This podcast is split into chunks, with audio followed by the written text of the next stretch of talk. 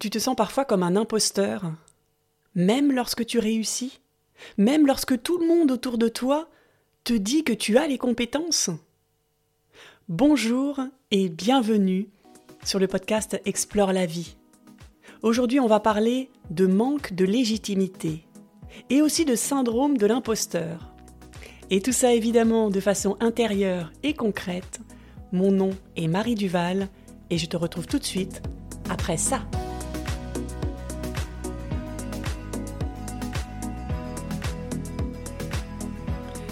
La légitimité, Marie, c'est toi qui te la donnes. Il y a quatre ans, je t'ai déjà raconté que j'avais décidé de changer d'orientation professionnelle et que je me suis inscrite à un cours pendant un an, en plus de mon travail. Donc étudié le soir, le week-end, et trois mois seulement après le début de la formation, une personne dans mon entreprise a décidé de prendre un congé parental pour s'occuper de ses enfants. Et donc mon entreprise m'a proposé de la remplacer. Et la première chose que je me suis dit, c'est ben non, non, je ne suis pas légitime. J'apprends le métier depuis trois mois seulement. Je n'ai aucune expérience. Et j'ai fait part de ça à la personne qui m'avait proposé le poste. Et il m'a dit La légitimité, Marie, c'est toi qui te la donnes. Cette phrase va rester gravée au fond de moi toute ma vie. Parce que c'est tellement vrai. Évidemment, j'ai dit oui, du coup. Et ce que je voudrais dans cet épisode, c'est que tu repartes avec toi aussi cette conviction que la légitimité, elle ne tient qu'à toi. Tout se passe à l'intérieur, on va le voir dans cet épisode. Alors d'abord, c'est quoi le manque de légitimité? C'est tout simple, c'est quand il t'arrive quelque chose de positif, quand tu vis par exemple un succès, et que plutôt que de te dire c'est grâce à moi, c'est grâce à mes qualités, c'est grâce à ce que j'ai fait, tu remets la responsabilité de ce succès sur l'extérieur. Et généralement, ce qu'on se dit dans ce cas-là, c'est c'est la chance, j'ai eu de la chance. Tu vois ce que je veux dire? Est-ce que ça t'est déjà arrivé de penser comme ça? Parfois, ça va même encore plus loin. Et c'est ce qu'on appelle le syndrome de l'imposteur. Les personnes qui se pensent imposteurs dans leur vie, et généralement ça concerne plutôt la vie professionnelle, elles pensent qu'elles ont usurpé le succès, qu'elles ne méritent pas ce succès, et que un jour quelqu'un va s'en rendre compte. Quelqu'un va s'apercevoir qu'elles ne sont pas compétentes, qu'elles n'ont rien à faire à ce poste. Imagine que tu sois dans cet état d'esprit. Qu'est-ce que ça va provoquer? Bah, Tu vas toujours être sur tes gardes, parce que tu vas avoir peur d'être démasqué. Et ça, encore une fois, c'est à l'intérieur de toi. Parce que malgré toutes les preuves du contraire, malgré tout ce que tes collègues, tes responsables, tout le monde autour de toi peut te dire, tu continues à penser que tu ne corresponds pas avec ce qui est attendu. Et tu te demandes mais qu'est-ce que je fais à ce poste? Ce n'est pas normal, je ne suis pas légitime, je ne suis pas capable. Donc tu vas te mettre à en faire trop. Tu vas travailler trop pour justifier que tu es compétent à ce poste. Comme tu n'as pas confiance en tes qualités, tu cherches à te convaincre. Et tu cherches à convaincre tous les autres en surtravaillant. Est-ce que ça te parle ça aussi? Ce syndrome de l'imposteur touche beaucoup plus de personnes qu'on ne pense. Et même des personnes qui ont fait de hautes études et qui ont réussi. Par exemple, Michelle Obama. J'ai regardé une vidéo il y a quelques mois où elle était interviewée et elle parlait de ce syndrome de l'imposteur. Michelle Obama. On croirait pas eh bien si, au début de sa carrière, elle raconte qu'elle était dans des réunions avec majoritairement des hommes et majoritairement des hommes blancs, et que quand elle observait autour d'elle, elle se disait mais je ne suis pas légitime à être là. Pourquoi je suis là? Je suis beaucoup moins compétente qu'eux, beaucoup moins intelligente. Et elle se dit au début, elle se disait Je ne suis pas à ma place. Jusqu'à ce que, de réunion en réunion, elle observe et elle se rende compte que, ben non, elle n'était pas moins intelligente. Si elle écoutait vraiment ce que disaient les autres, ben parfois c'était les autres qui n'étaient pas compétents. Mais ces autres personnes, hommes, blancs, on leur avait dit quand ils étaient jeunes qu'ils étaient à leur place. Donc ils étaient persuadés d'être compétents. Alors que elle, on lui avait dit, quand elle avait commencé ses études, qu'elle n'était pas compétente, qu'elle n'avait rien à faire dans l'école dans laquelle elle voulait entrer. Et elle avait gardé ça en tête, jusqu'à ce qu'elle comprenne que c'était son choix de croire ce qu'on lui avait dit. Et aujourd'hui, c'est son choix de ne plus le croire, d'être là.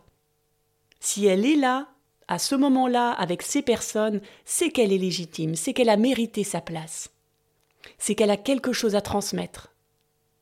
Et heureusement qu'elle a fait ça, parce qu'aujourd'hui, elle est la personne qu'elle est. Et elle peut rayonner toutes ces belles compétences, toute cette belle énergie autour d'elle. Et toi, dans quelles conditions est-ce que tu ne te sens pas à ta place? Avec quelle personne autour de toi? Sur quel sujet? Qu'est-ce qui t'empêche de rayonner qui tu es vraiment? Pense-y. Alors on continue l'exploration. Qu'est-ce qui caractérise ces personnes qui ont le syndrome de l'imposteur si ce n'a rien à voir avec le niveau d'études et le niveau de réussite? Ce sont des personnes qui sont particulièrement conscientes de leurs défauts, de leurs faiblesses. Mais elles ont tendance à surestimer les capacités des autres. Est-ce que ça t'arrive, ça, de te comparer?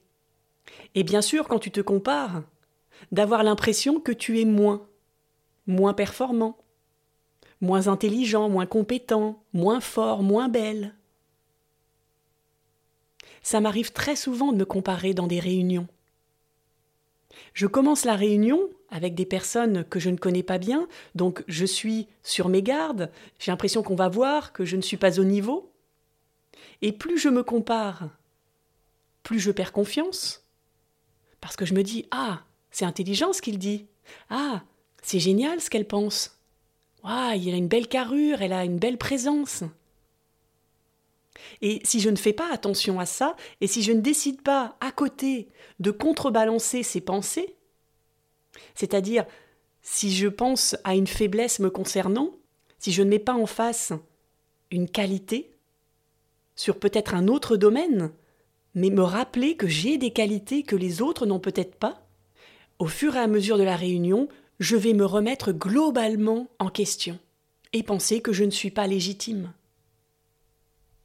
Et tout ça, ça n'a rien à voir, encore une fois, avec les autres.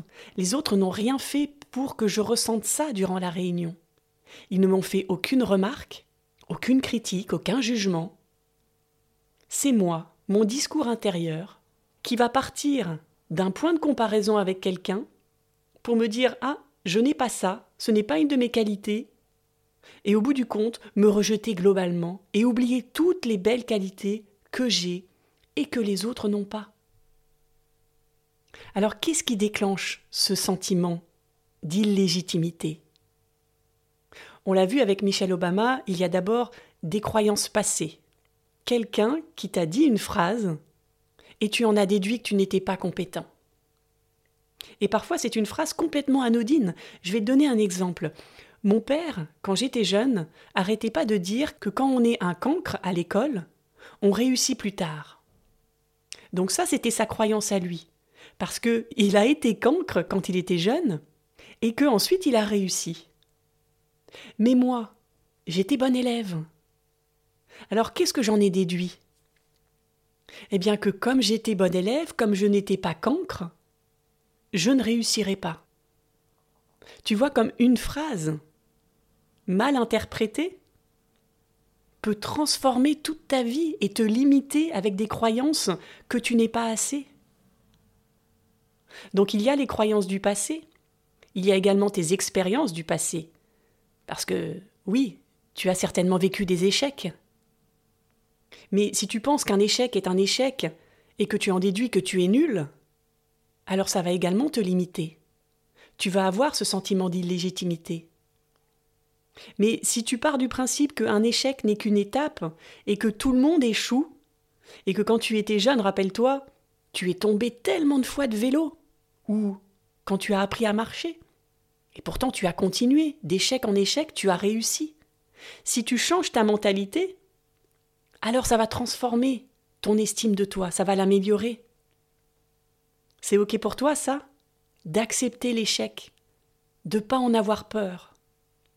Et même, si tu veux aller plus loin, d'accepter le succès et de pas en avoir peur.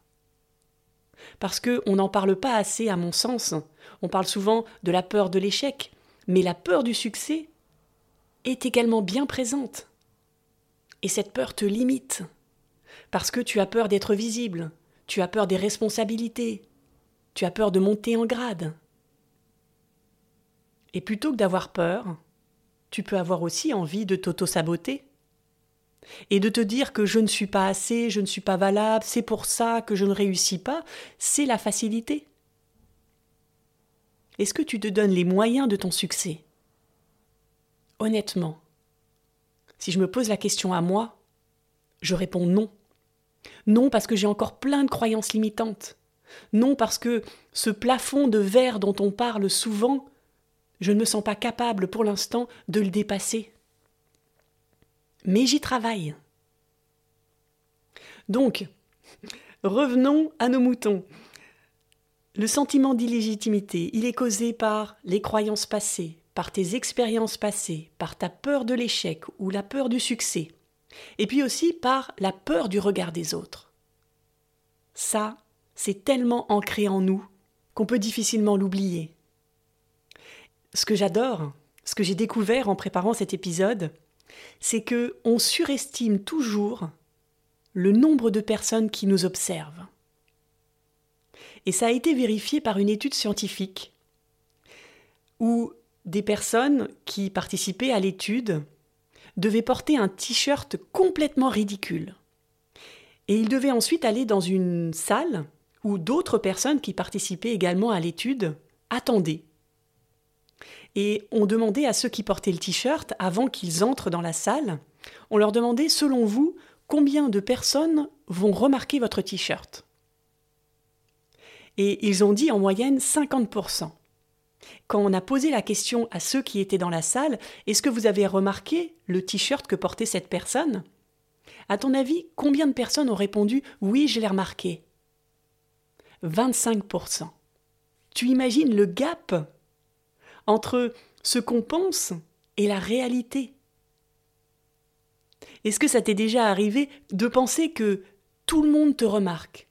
Que les yeux sont braqués sur toi et que tout le monde va remarquer que tu dis quelque chose de ridicule ou que tu portes quelque chose de ridicule.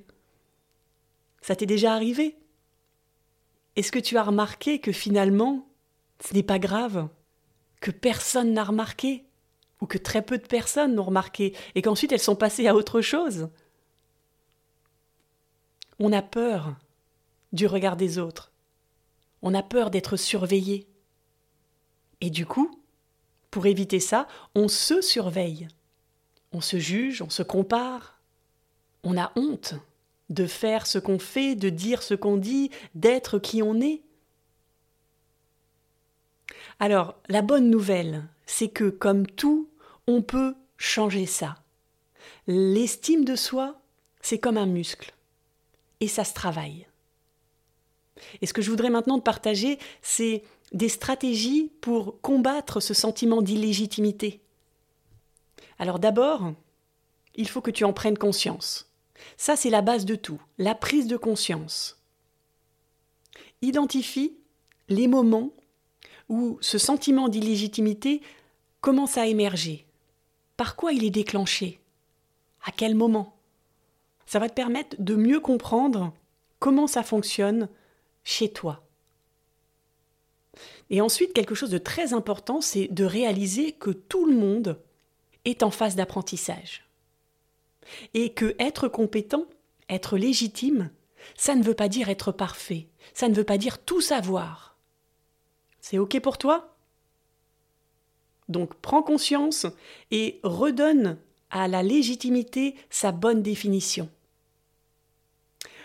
Ensuite, il y a selon moi deux types de comportements. Et tu peux passer de l'un à l'autre. Il y a les moments où ton manque de légitimité t'empêche de passer à l'action. Donc tu es dans une phase plutôt d'auto-sabotage. Et puis il y a des moments où ce même manque de légitimité va te pousser à trop faire de choses. Tu es dans une phase où tu veux être parfait, tu veux tout contrôler. Et suivant la phase dans laquelle tu es, il va y avoir une stratégie différente. Alors je vais t'expliquer.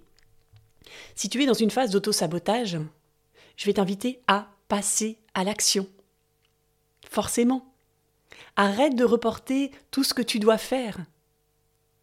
Ne pas faire, ne pas passer à l'action, te fait stagner. Et c'est ça qui peut te faire perdre de l'estime. Est-ce que c'est clair? Je ne sais pas si c'est exprimé de façon très claire, mais pour te donner euh, un exemple, j'avais acheté un meuble il y a trois mois, au mois d'août. Je l'ai reçu au mois d'août.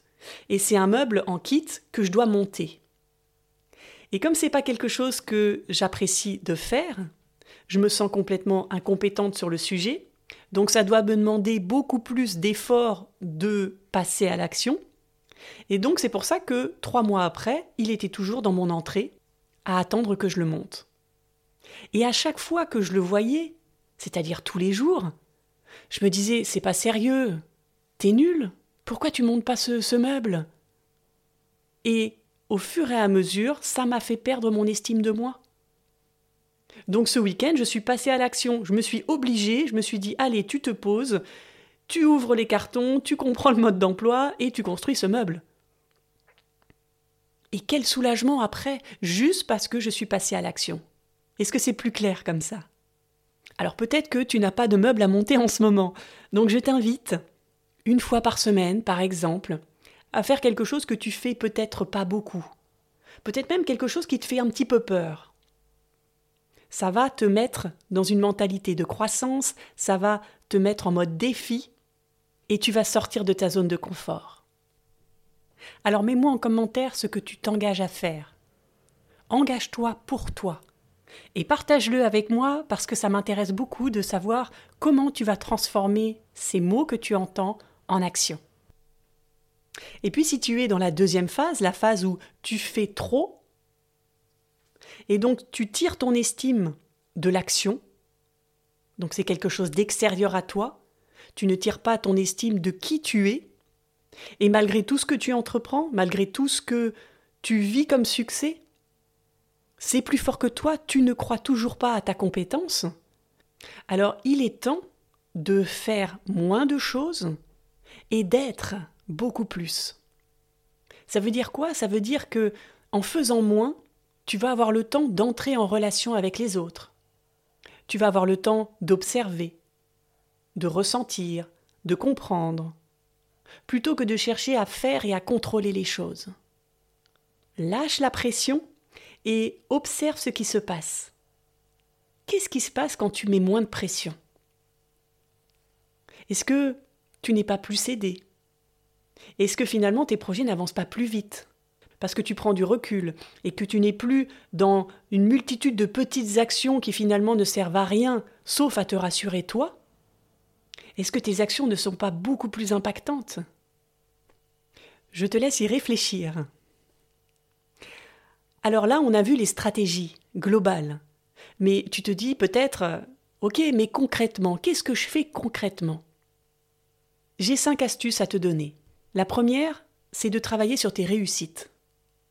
Ton cerveau, nos cerveaux d'humains, portent plus d'attention aux échecs qu'aux réussites. Si tu veux changer ça, il va falloir obliger ton cerveau à porter son attention sur ce qui va bien. Et donc à tenir, par exemple, un journal de réussite et de réalisation. Tous les jours, note ce que tu as accompli. Note tes réussites.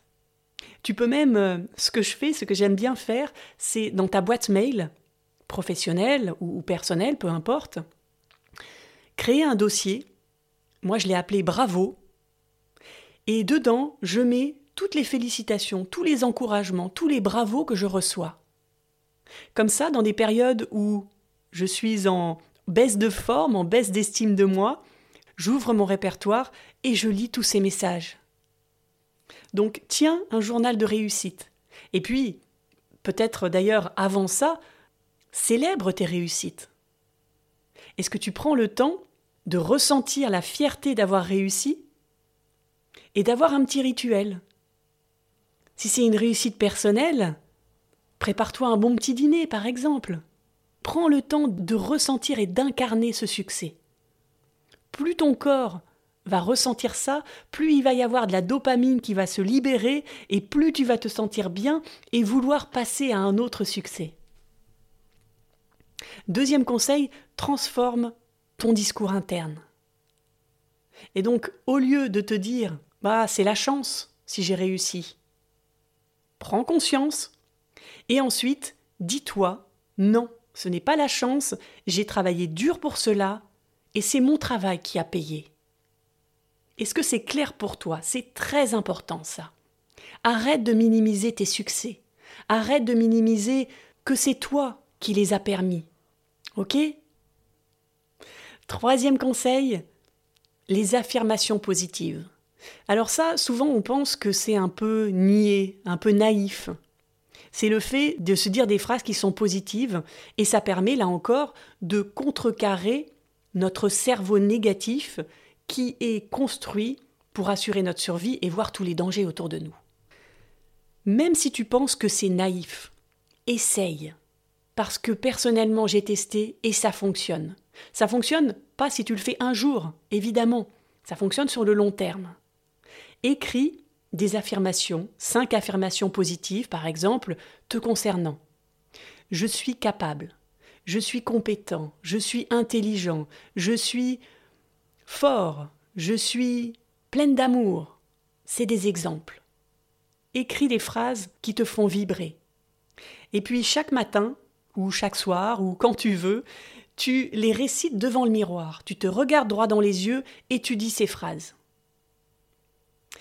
Quatrième conseil, l'apprentissage continu.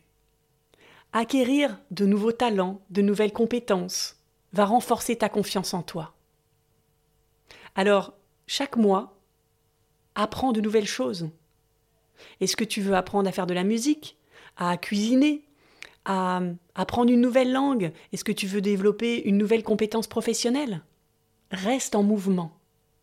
Continue à apprendre parce que vraiment, moi, personnellement, c'est à partir du moment où j'ai décidé de me lancer dans ma formation que j'ai réellement pris confiance en mes capacités professionnelles. Et le dernier conseil, c'est de parler. Partage ce que tu ressens. Partage ton sentiment d'illégitimité. Tu vas t'apercevoir que de nombreuses personnes ont ce même syndrome de l'imposteur. Quel que soit leur niveau d'études, quel que soit leur niveau de réussite. Et le simple fait de t'apercevoir que des personnes que tu plaçais sur un piédestal ne se sentent pas légitimes, ça va dégonfler tout dégonfler la pression que tu te mets, et tu vas arrêter de te comparer aux autres. Alors ça, c'était les cinq principaux conseils. Après, si tu en veux d'autres, il y en a plein sur Internet. Tu peux faire de la gratitude tous les jours, tu peux méditer, tu peux visualiser, tu peux te lancer dans une activité sportive également. Prends vraiment ce qui te parle et passe à l'action. Voilà, alors pour résumer, le syndrome de l'imposteur, tu l'as compris, ça n'a rien à voir avec l'extérieur. C'est un combat interne que tu as en toi, avec toi. Un combat entre la perception que tu as de toi et puis la réalité de tes compétences. Alors, est-ce que tu veux t'autoriser à attribuer tes succès non pas à la chance, non pas à Pierre, Paul, Jacques, mais à toi, à tes actions et à qui tu es? Est-ce que tu es capable de prendre cet engagement? Et ne te dis pas si je fais ça, je vais être orgueilleux, je vais être arrogant, je vais me sentir supérieur. Non. Je pense qu'il y a un gap avant que ça arrive. Et pour te rassurer, plus tu vas t'attribuer tes succès, plus tu vas te sentir légitime, et moins tu vas être focusé sur toi, moins tu vas avoir ce discours interne qui dit je, je, je, je ne suis pas assez, je ne suis pas valable, je ne suis pas intelligent. Ça va t'ouvrir à l'extérieur.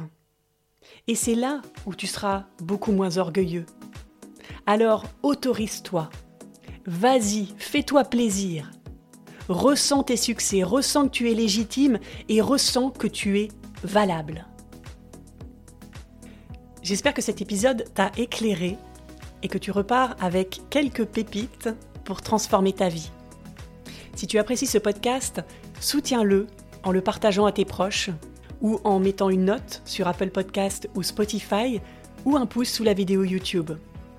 Et si tu souhaites profiter d'autres inspirations, abonne-toi à la newsletter et suis-moi sur Instagram. Je te donne rendez-vous lundi pour un prochain épisode et en attendant, je te souhaite une merveilleuse semaine à la rencontre de ton estime de toi. À lundi!